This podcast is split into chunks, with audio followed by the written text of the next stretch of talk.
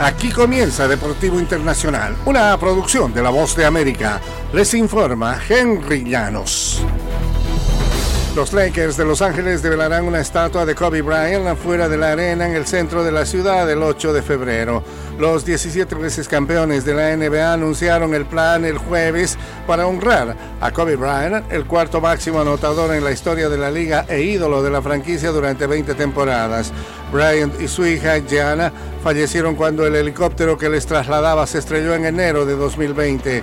Bryant participó en la planificación inicial de su estatua tras retirarse en 2016. Según los Lakers, es el sexto exjugador de los Lakers y séptimo empleado del equipo que recibe el honor con una estatua en la llamada Plaza de las Estrellas fuera de la arena, sede del equipo desde el año 1999 y el eh, Campeonato Mundial de Baloncesto, la oportunidad para las 32 selecciones de alcanzar el título máximo, comienza hoy, viernes, cuando el torneo levanta el telón en Filipinas, Indonesia y Japón.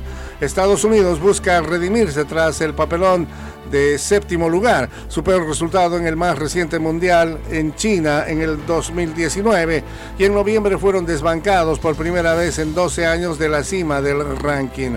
Aún así, el único plantel con 12 jugadores de la NBA en esta Copa Mundial vuelve a cargar el cartel de favorito. Cualquier cosa que no sea colgarse la medalla de oro será descrita como un fracaso. Vamos a dar pelea, vamos a jugar con todo el vigor que tenemos, vamos a tratar de ganar una medalla de oro, dijo el entrenador estadounidense Steve Kerr. De lo contrario, sabemos que nos van a criticar muchísimo y lo entendemos, pero nuestra actitud es que estamos en un torneo entretenido, que somos unos afortunados de poder competir y saber que se hizo todo lo posible, dijo el entrenador y el presidente de la Federación Española de Fútbol, Luis Rubiales, se negó a renunciar a su cargo hoy viernes a pesar de la polémica provocada por un beso no consentido en los labios de una campeona del Mundial Femenino tras la final.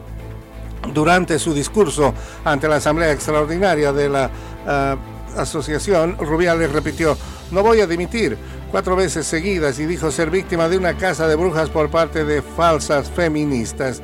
Rubiales, un ex futbolista de 46 años, estaba sometido a una inmensa presión para dejar el cargo desde que el pasado domingo sujetó a la futbolista Gianni Hermoso por la cabeza y la besó en los labios sin su consentimiento durante la ceremonia en la que la Roja recibió la Copa del Mundo tras derrotar 1 por 0 a Inglaterra en la final del torneo en Sydney, Australia.